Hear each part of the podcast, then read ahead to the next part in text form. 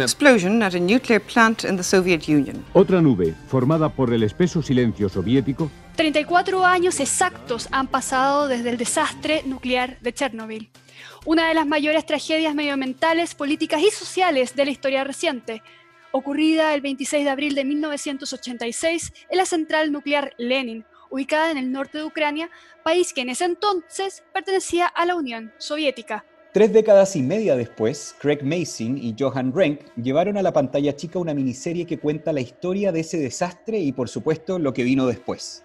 Realizada en coproducción por la estadounidense HBO y la señal británica Sky, Chernobyl tuvo 19 nominaciones en los premios Emmy, de los cuales ganó las categorías Serie Limitada Excepcional, Dirección Excepcional y Guión Excepcional.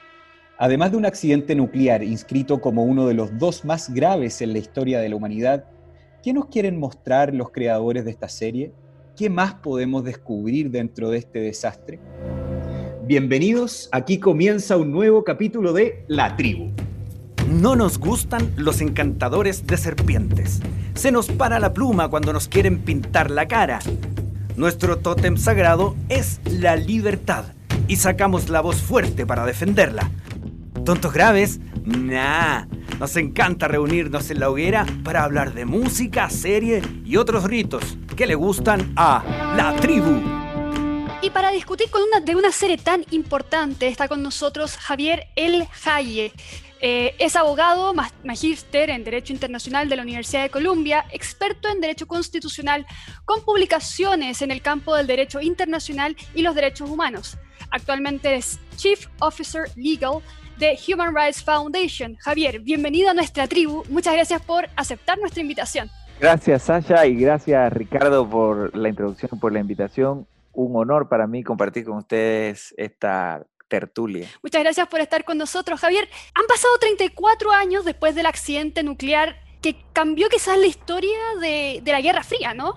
¿Por qué dirías que vale la pena ver la serie Chernobyl, para, especialmente para la gente joven que quizás no estaba vivo entonces? Yo para serte sincero, la he visto, con, eh, la vi como casi 7, 8 meses después de que salió la, la, miniserie y no la había con eso porque estoy haciendo un programa en las noches en Forham de Derecho y estaba eh, desconectado de, las publicaciones. Entonces ya me habían comentado que era una excelente serie y cuando la vi quedé impresionado de la historia. No es una historia de cinco horas básicamente, porque son cinco episodios, que relata desde una perspectiva bastante humana el drama que se vivió con el accidente en, en, Chernóbil, ¿no?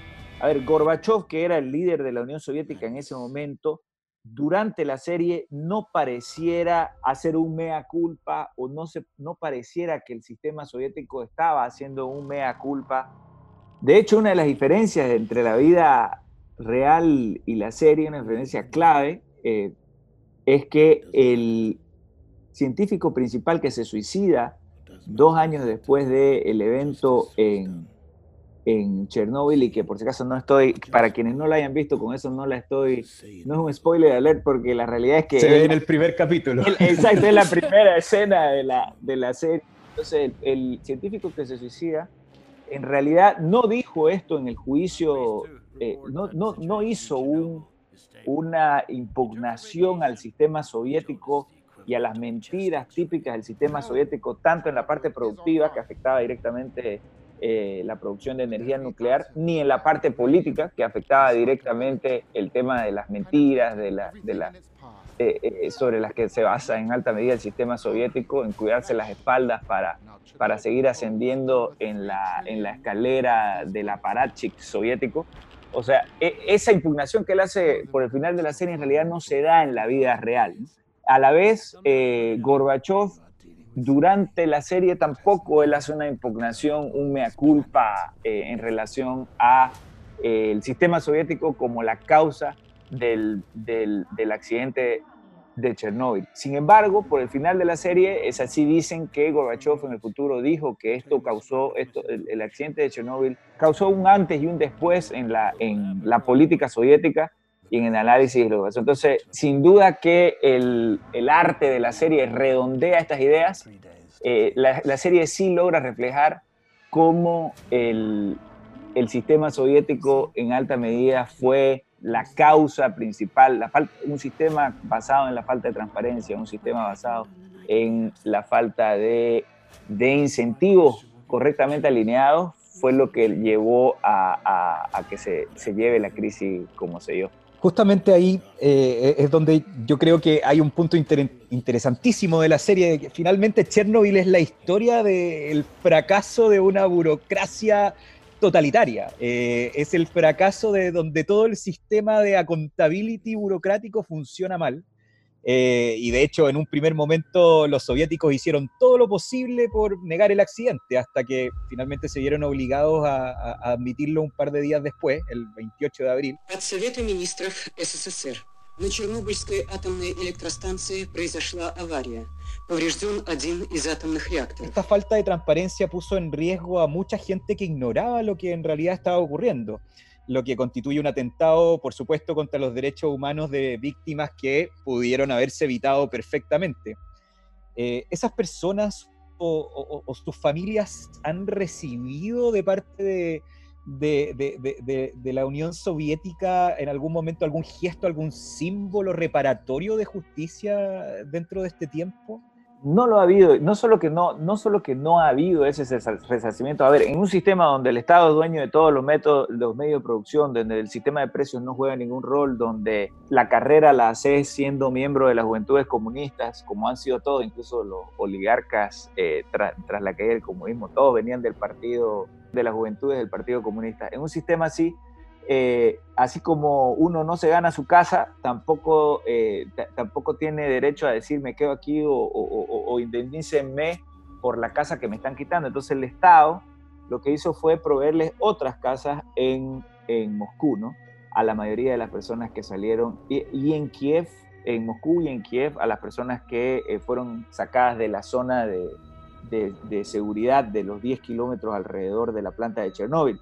Eh, sin embargo, en Moscú, los, los relatos, yo he visto varios documentales, no solo, eh, eh, luego de, ver la serie, vi varios documentales en Ucrania.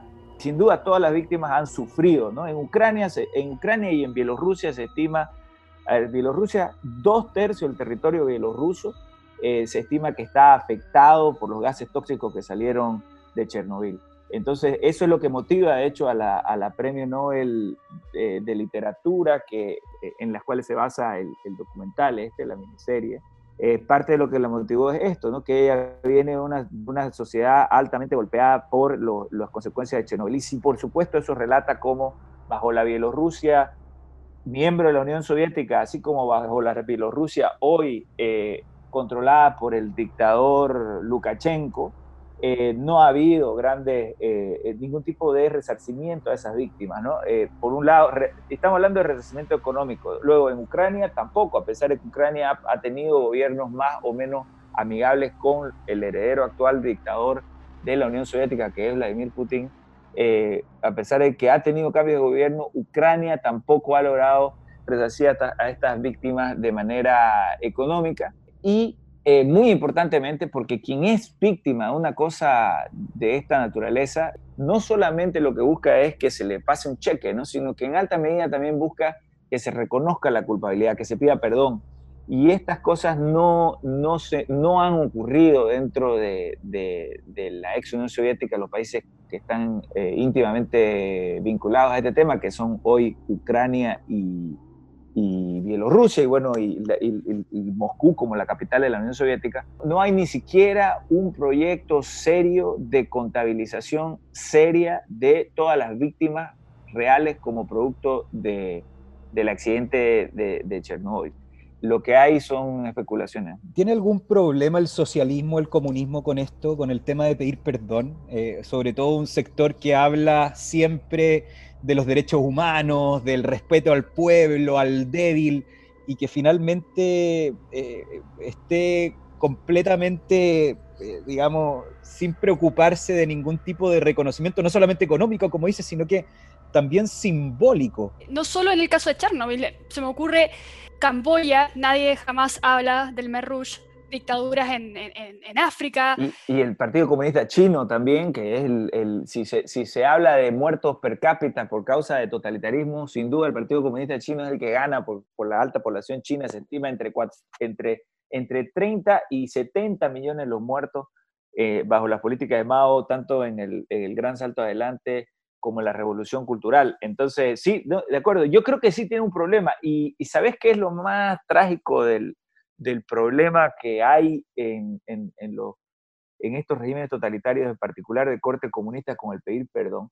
Lo más trágico es que eh, yo creo que auténticamente muchos miembros de, de estas estructuras dictatoriales comunistas no se sienten completamente culpables por los daños que ha producido ese sistema. Y eh, esa misma percepción es similar a la de muchos intelectuales en Occidente que no han tenido la, el infortunio de vivir bajo un régimen comunista y que sin embargo le dan el beneficio de la duda constantemente una y otra vez a estos sistemas de planificación central de todos los aspectos de la vida de la vida social. Entonces, y, y, cuál es la causa? Yo creo, y es un tema muy interesante, trágico, las personas no estamos programadas para entender la sociedad como un sistema complejo donde existe donde existen eh, leyes de interacción económica, bueno, las llamamos económica, pero leyes de interacción social como el sistema de precios, que terminan coordinando de la manera más eficiente todos los aspectos de la vida, de la vida económica, ¿no? Es decir, la asignación de los recursos que disponemos, los recursos naturales que disponemos y, de trabajo, nuestra capacidad de trabajo,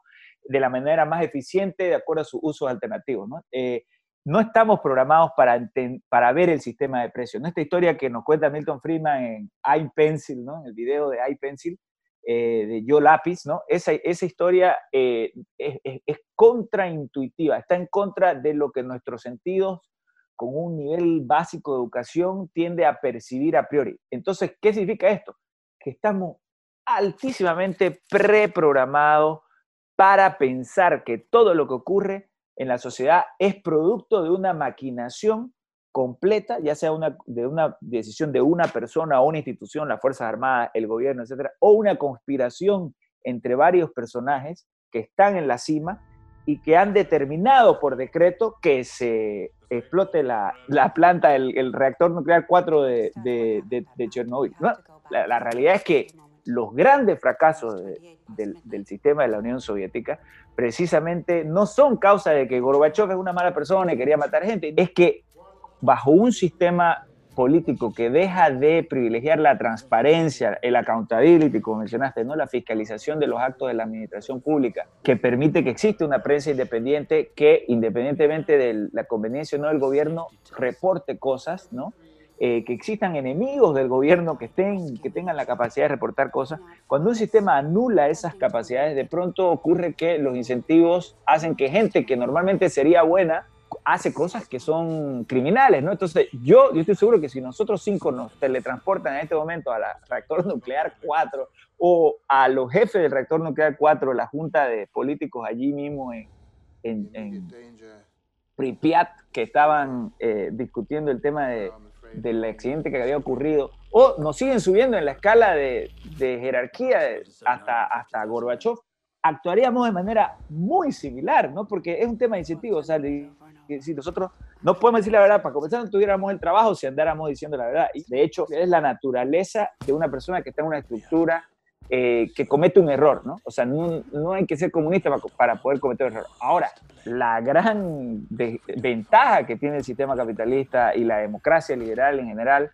eh, en el mundo es que cuando estas cosas ocurren, el sistema, por cómo están los frenos y contrapesos eh, más o menos tolerados en la sociedad, hacen que estas cosas se descubran y se, y se mejoren, ¿no? Se, se, se, se, conduzcan. Entonces, eso es lo que no ocurrió a lo largo de Chernobyl, eh, del caso de Chernobyl. Y, cierro nada más esta idea con lo siguiente. La miniserie hace un excelente trabajo en mostrar eso, en mostrar estos intereses contrapuestos, esta, esta, esta realidad compleja, ¿no? Porque de nuevo el, el, científico heroico es un científico que también a la hora de la hora miente, porque tenía, se sentía que tenía que mentir.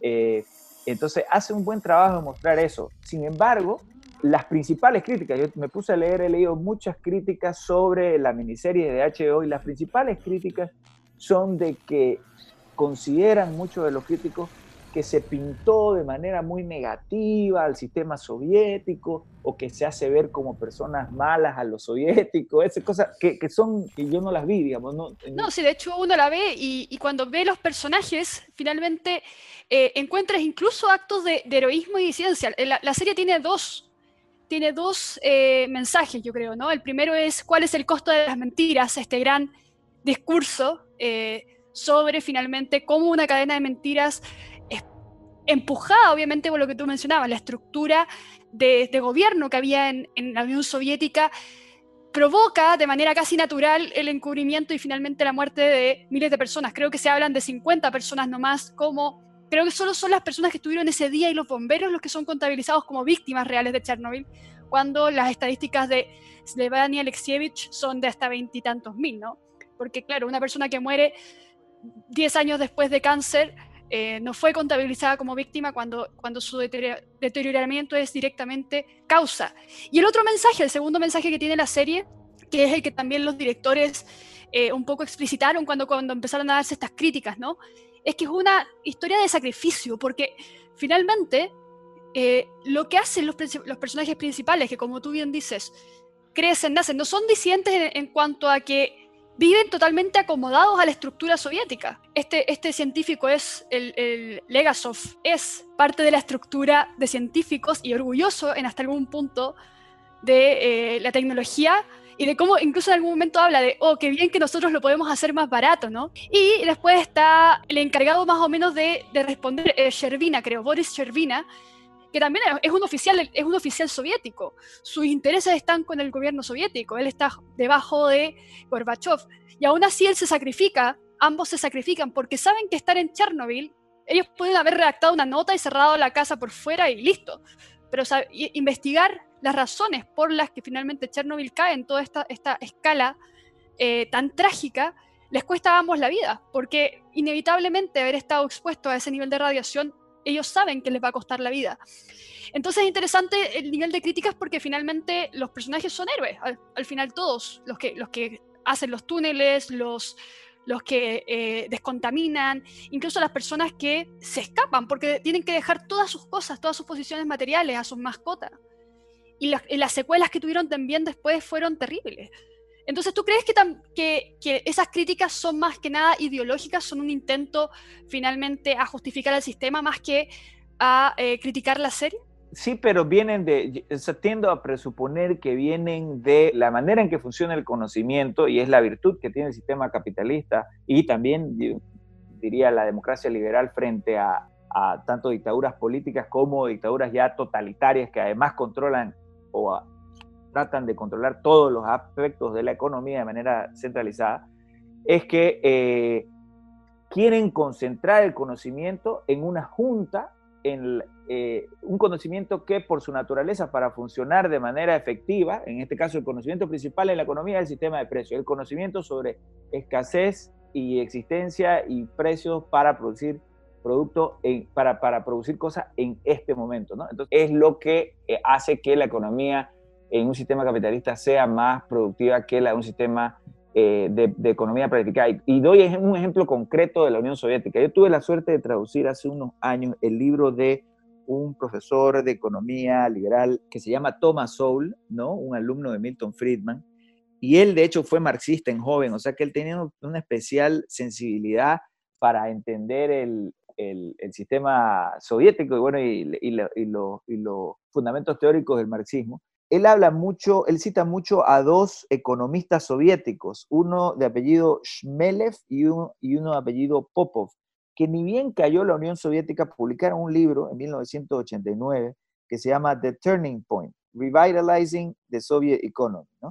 revitalizando la economía soviética. Y ellos describen, porque ellos vivieron bajo el sistema por 20 años, en base a reportes que se desclasificaron por esos años, describen todas las ineficiencias gigantes del sistema productivo soviético y las describen como, como es muy, yo mientras leí, volví a leer esto preparándome para este podcast, volví a leer esto y, hacía paralelos con lo que ocurrió en Chernóbil y que se trata muy bien esa historia y es, tal cual, o sea, eh, cuotas que tienen que producirse, eh, inventarios que son imperfectos, eh, y mientras tanto líderes de fábricas que piden más de lo que en realidad necesitan, y luego miembros de la Parachic, ¿no? Los, los, jefes, que son todos políticos que no conocen nada de lo que se está produciendo, y aquí está Shervina, eh, aquí está el ejemplo de Shervina con, con Legaso. Fíjate vos, Shervina el, no entendía nada de energía nuclear, Legasov, que sí entendía de energía nuclear, estaba en un instituto en Moscú, o sea, no... No estaba la gente adecuada en los lugares adecuados, entonces.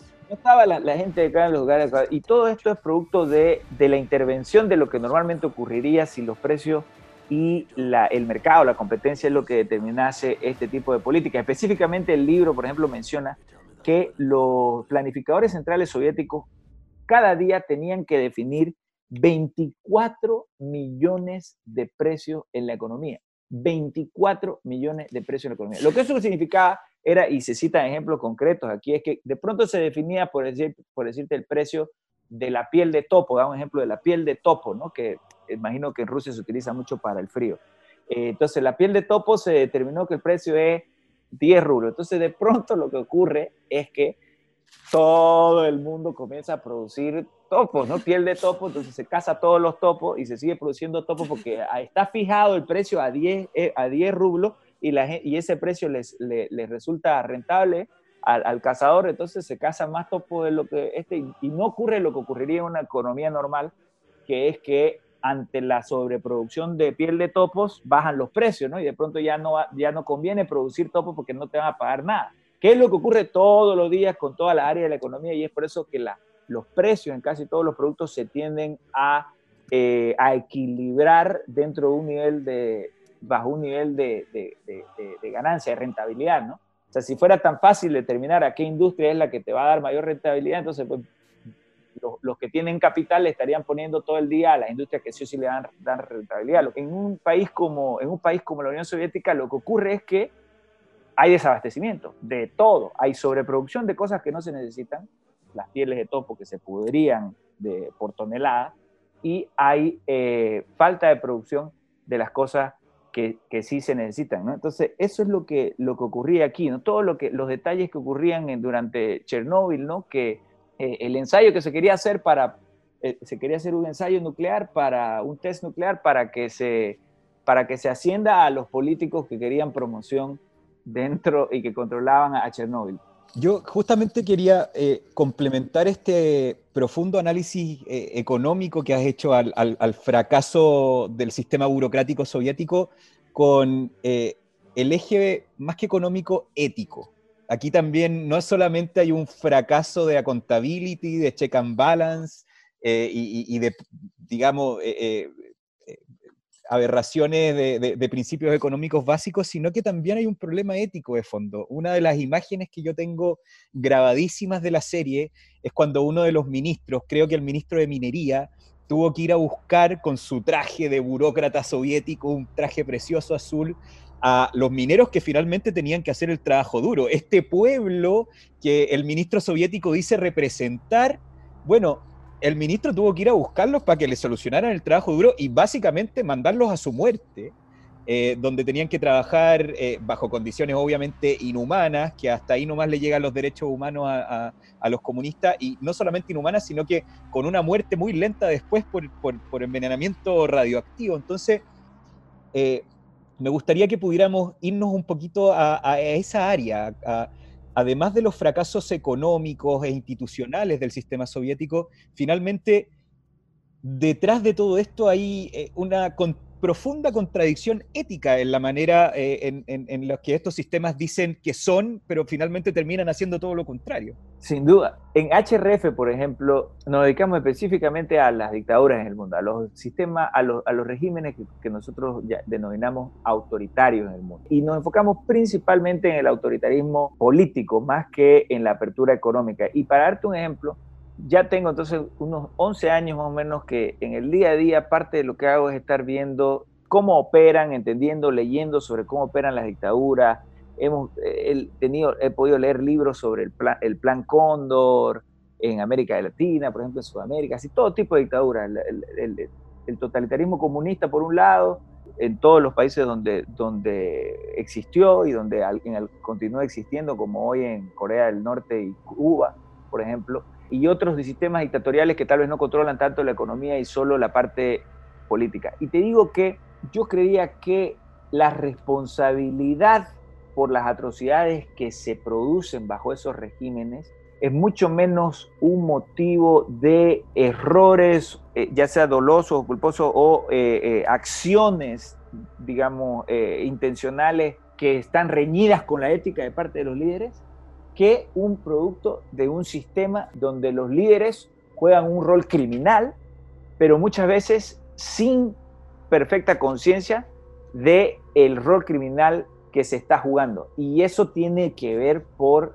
eh, por, lo que un poco trataba de decir al comienzo, de cómo nos cuesta como seres humanos y por eso es muy atractivo, o sea, por eso el comunismo tiende a ser hasta ahora, eh, el siglo XXI, eh, cuando uno lee, digamos, los planes de producción comunista, los ideales comunistas tienden a ser muy atractivos porque todo pareciera volitivo, pareciera, ¿no? Vemos a la sociedad los defectos de la sociedad abierta, la pobreza o, la, desigualdad económica, ¿no? Que pueden ser vistos como defectos de de una sociedad abierta, los vemos y decimos cómo se corrigen y repito, decimos, ah, no, que pongamos una junta de precios que solamente determine precios justos y de pronto tienen que determinar 24 millones de precios. Entonces, cuando se muere alguien porque no pudo comprar aspirina, como, como en Cuba, ¿no? porque no pudo acceder a la farmacia en Cuba, eh, yo no he tenido la, suerte de ir a Cuba, eh, eh, parte por mi trabajo, pues no arriesgar que me metan preso, pero he tenido colegas, amigos que sí han ido y, por ejemplo, en Cuba las farmacias tienen, o sea, no se parecen en nada a ninguna farmacia del país más pobre de América Latina, con eso digo Bolivia, que es mi país,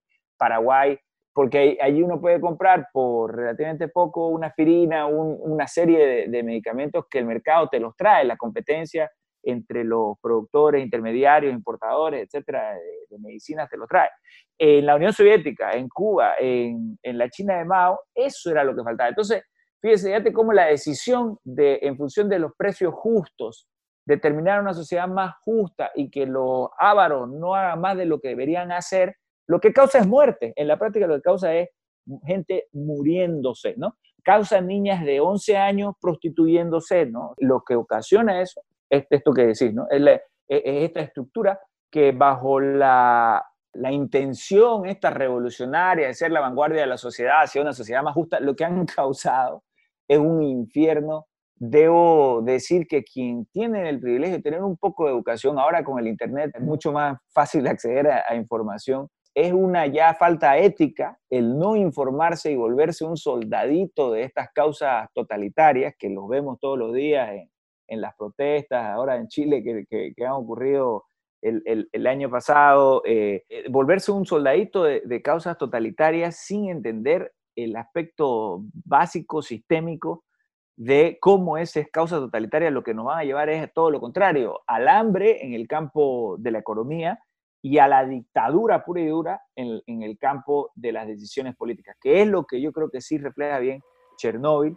En el campo de la economía, todo el tema de la producción de energía nuclear, que ojo, no, Chernóbil no, no, tenía, no producía energía nuclear con propósitos de una bomba nuclear, específicamente, o sea, de armas nucleares sino que producía energía nuclear con propósito eh, de, de, dar energía eléctrica, ¿no?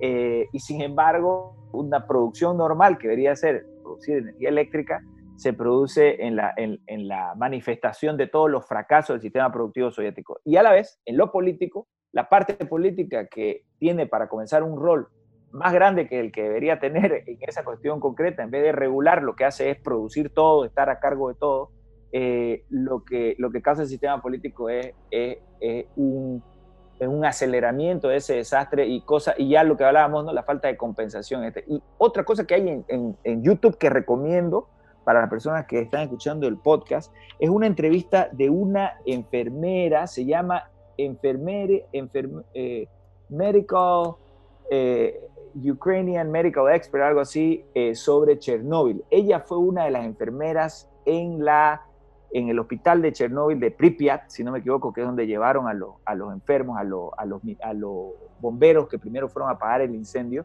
Ella fue enfermera allí y ahora trabaja en Estados Unidos, vive exiliada hace, no sé, hace 20 años, 30 años, y ella tiene una entrevista muy razonable, creo que trabaja en la Food and Drug Administration, o sea, trabaja como científica en, en un departamento del gobierno, y ella dice que ella sabe, porque ella misma intentó buscar libros sobre radiación, cuando todos trataron a los enfermos en, en Pripyat eh, y, en Moscú también, ¿no? Eh, las enfermeras, imagínate, estaban asustadas de que no sabían qué les iba a causar la radiación, ¿no? La radiación que se produjo en Chernóbil en función del desastre.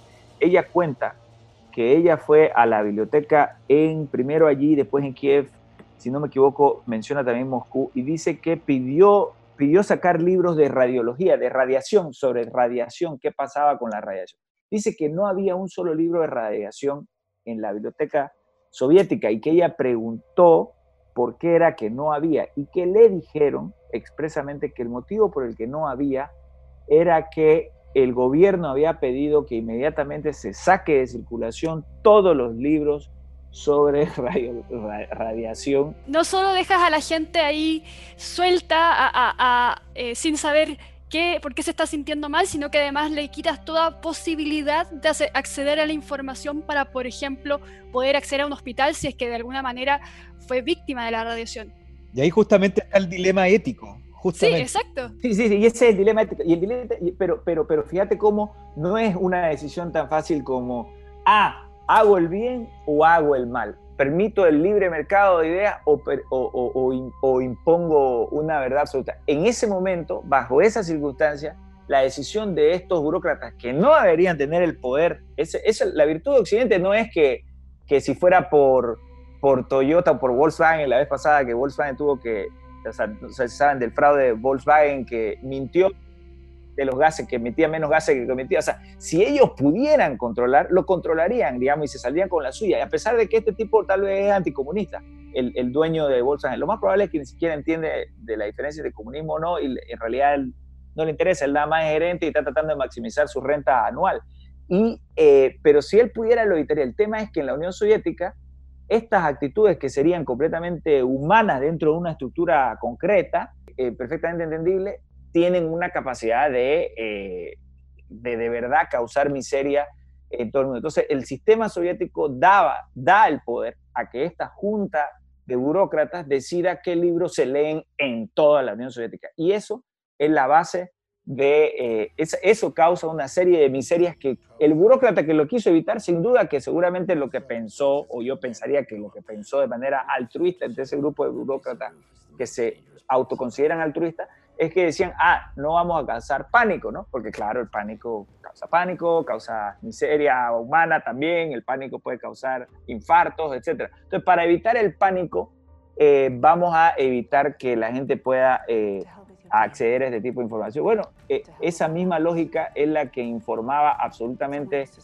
todas las decisiones dentro de la Unión Soviética, o sea, gran parte de las decisiones de la Unión Soviética y lo que esto causaba, causaba era un sistema mucho menos productivo a nivel económico comparado con Occidente eh, y un sistema eh, mucho más indigno, ¿no? Y ahí entra la parte ética, un sistema donde el ciudadano es mucho, es mucho más desvalido, mucho más humillado, mucho más abusado y sin capacidad de resarcir sus abusos. Tú mencionaste varias de las fuentes que estuviste revisando después de ver, la, serie. Tú trabajas en una organización que se dedica a defender los derechos humanos, muchas veces de países ex soviéticos, eh, que lamentablemente post-transición eh, no lograron tener algún tipo de gobierno que le, que le diera algún tipo de representatividad a su gente. Y al igual que tú, me imagino que hay mucha gente que tras ver esta serie se puso a investigar, ¿no? Se puso a revisar qué fue Chernobyl, personas que quizás no estuvieron vivas en ese tiempo y que para ellos eh, la palabra Chernobyl es sinónimo de casi experimento. Y quería preguntarte, eh, más allá de la, de, la, de la, reacción pública, la reacción de curiosidad que ha eh, gatillado esta serie, tú que trabajas en una organización de derechos humanos, ¿sabes si organismos como la ONU, organismos como eh, quizás eh, Amnistía Internacional, ya que no, que tuvieron 30 años y no hicieron mucho para, para revisar lo que está pasando, ahora que hay una presión quizás un poco más pública, ¿han tenido alguna reacción hasta esta serie o hacia el, regreso a la curiosidad sobre, sobre este caso, el caso de Chernobyl, que tuvo consecuencias tan drásticas, ¿no? Mira, yo me atrevería a decir, a ver, imagino que esto se puede conseguir, no he, no he googleado si acciones en la ONU en relación a esto, sin embargo, conociendo más o menos cómo funciona la ONU y los distintos órganos que la componen, yo me atrevería a decir que en absoluto ha habido ningún tipo de, de acción, ¿no? ¿Y por qué lo digo? Porque el, sucesor de la Unión Soviética en la ONU, bueno, 11 estados, si no me equivoco, son los que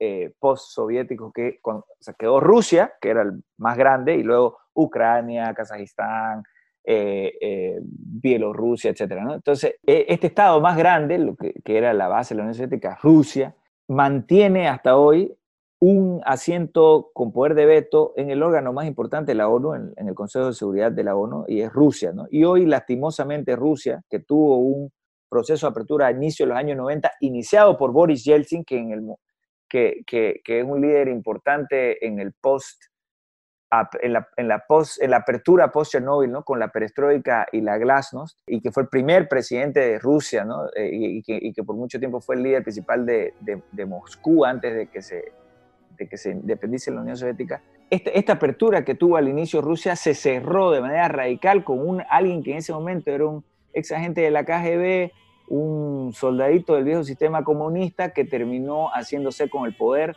gracias a una serie de accidentes históricos y que una vez se hizo con el poder no lo quiso dejar más, que es Vladimir Putin. Entonces Vladimir Putin, que podría, porque sí, sí si, el, si el sucesor de estas desgracias, como por decir Vladimir Putin, eh, tratara de que la ONU forme parte en una transparentación de los crímenes de la Unión Soviética, etcétera, sin duda que la ONU tendría que poner a gente a trabajar en eso, porque él tiene mucho poder. O sea, China, Rusia, son países que tienen, cualquiera de los miembros con poder de veto en el Consejo de Seguridad tiene mucho poder, pero en general e históricamente China y Rusia tienen mucho, mucho poder en el sistema de la, de la ONU. Y son vistos también como los contestatarios de Occidente, ¿no? lo cual tal vez nosotros en América Latina, que somos un poco más occidentales, eh, no lo vemos tan importantemente, aunque, aunque, por ejemplo, la gente que se considera en América Latina abiertamente de izquierda, que tiende a votar por esta, esta izquierda más setentera u ochentera, ahora el, el, socialismo del siglo XXI, etcétera, que ven en Fidel Castro una persona admirable en el sistema cubano, cubanos ven, ven virtudes, etcétera. Esta gente, por ejemplo, eh, eh, le gusta esta posición contestataria ante Estados Unidos y tienden a ser atraídos hacia estos países a nivel mundial que se presentan como alternativas a Occidente, como, contra, como contestatarios a Estados Unidos, tal, ¿no? Me refiero específicamente a China y a Rusia. Entonces, si ellos abogaran por eso, sería, eh, se, vería apertura. Sin embargo, tanto China calla, la China actual que se comenzó a abrir en lo económico con Deng Xiaoping y que ahora es una dictadura completamente capitalista o altamente capitalista controlada por el Partido Comunista, tanto la China se rehúsa a, a hacer una impugnación a los crímenes de Mao y a la cantidad de muertos bajo el comunismo maoísta, como la Rusia de Putin se rehúsa a hacer lo mismo con la Unión Soviética. No solamente que se rehusan, sino que en los últimos años lo que hay una tendencia es a tapar los crímenes de sus antecesores. ¿Por qué? Y esto es lo más grave eh, yo creo que los tapan porque uno se dan cuenta de que ellos están por el mismo camino criminal y hacen cosas similares, y por la otra es que porque son sistemas que para mucha gente dentro de sus sociedades eh, han marcado la identidad de estas sociedades, ¿no? Mucha gente eh, eh, se siente identificado con los crímenes eh, previos. Entonces, no, yo creo que hay, hay, muy poca en otras palabras, muy poca fiscalización de, de voluntad de parte de, la ONU eh, de hacer ningún tipo de mea culpas sobre esto. Y, y, ahí un mensaje, digamos, tal vez la audiencia de este chat que se considera un poco más uh, partidarios de la democracia liberal en general, que entienden la, por qué, digamos, el sistema capitalista es, es, es menos peor que el sistema, digamos, es que los sistemas de, de economía planificada Ahí hay mucho, mucho, mucho por hacer eh, en los organismos internacionales. Eh, yo te digo, la palabra propiedad privada es una mala palabra a nivel internacional. O sea, la palabra democracia, y esto, perdón que esta parte importante de la idea que quería cerrar, es que en los, los objetivos del milenio de la ONU, los últimos, porque cada vez los, los están actualizando, un colega mío hizo un research, un search de todos los objetivos, que son creo 40, no me acuerdo, son un montón de páginas, la palabra democracia no aparece. Ya, con eso te digo todo. La palabra democracia, o sea, no es un objetivo del mundo ser democrático. ¿Por qué? Porque se opondrían en la ONU, según nuestra contabilidad, 94 de los 193 estados del mundo que, que tienen un rol en la ONU, 94 eh, son países autoritarios, están controlados por una u otra forma de dictador. Entonces a los dictadores no les gusta que estemos promoviendo la democracia. Entonces la palabra democracia es una mala palabra por, el lado de las libertades políticas. Y la palabra propiedad privada es una mala palabra por el lado de, la, de, las libertades económicas. Hernando de Soto, el que ustedes conocen, este economista peruano, brillante, escribió El Otro Sendero, tal, él, él jugó un rol importante en una comisión que se creó en el marco, si no me equivoco, de la UNTAD, uno de los organismos, de, los órganos que forman parte de este gigante organismo que es la ONU. No sé cómo consiguieron financiamiento para hacer un proyecto con Madeleine Albright, una ex eh, secretaria de Relaciones Exteriores de Estados Unidos.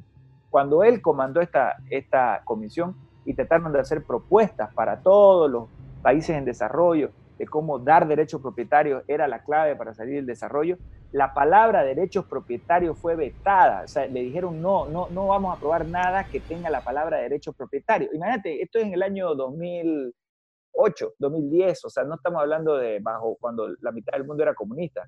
Eh, y sin embargo, sigue siendo una mala palabra y ellos tuvieron que llamarle otra cosa. Se tuvo que llamar la comisión, The Commission for the Legal Empowerment of the Poor, la Comisión para el Empoderamiento Jurídico de los Pobres o sea, la palabra propiedad, ya ni que hablemos de ponerle capitalismo, ni que hablemos de ponerle libre mercado. O sea, esas son malas palabras entre el aparachic, son tabú, tabúes y malas palabras en el aparachic internacional que está conformado, que está 80% financiado por los países libres, ¿no? Eso que quede claro. 80% financiado por los países libres y 50 o 60 o más por ciento populado por funcionarios que vienen de países libres. es decir, eso es una gran llamada de atención porque si nosotros que vivimos en libertad no tenemos la capacidad de reformar estas instituciones que operan en países libres, simplemente estamos creando el caldo de cultivo, estamos permitiendo que, las condiciones que lleven a mayores dictaduras, a mayores eh, autoritarismos, tanto económicos como políticos, se, se multipliquen y se vuelvan a dar. Exactamente. Javier, se nos pasó volando el tiempo. Eh, estuvo muy interesante la conversación y te agradecemos un montón por acompañarnos a, esta tribu analizando Chernobyl, que además, bueno, pareciera que a veces con, lo que está pasando en Wuhan, como que uno siente que hay algunas cosas que se están repitiendo incluso en la, en la actualidad. Excelente punto. Así que bueno, nos tenemos que ir. Muchas, muchas gracias por la conversación y nos veremos en una próxima oportunidad porque hay mucho tema que seguir hablando. Mil gracias Ricardo, mil gracias Sasha, muy agradecido con la Fundación para el Progreso y con este podcast eh, y por favor, no duden en, seguir llamando y conversando en general sobre este y otros temas fuera o dentro del micrófono. Perfecto. Un millón de gracias, Javier. Que estés muy bien. Muchas gracias. Gracias a todos. La tribu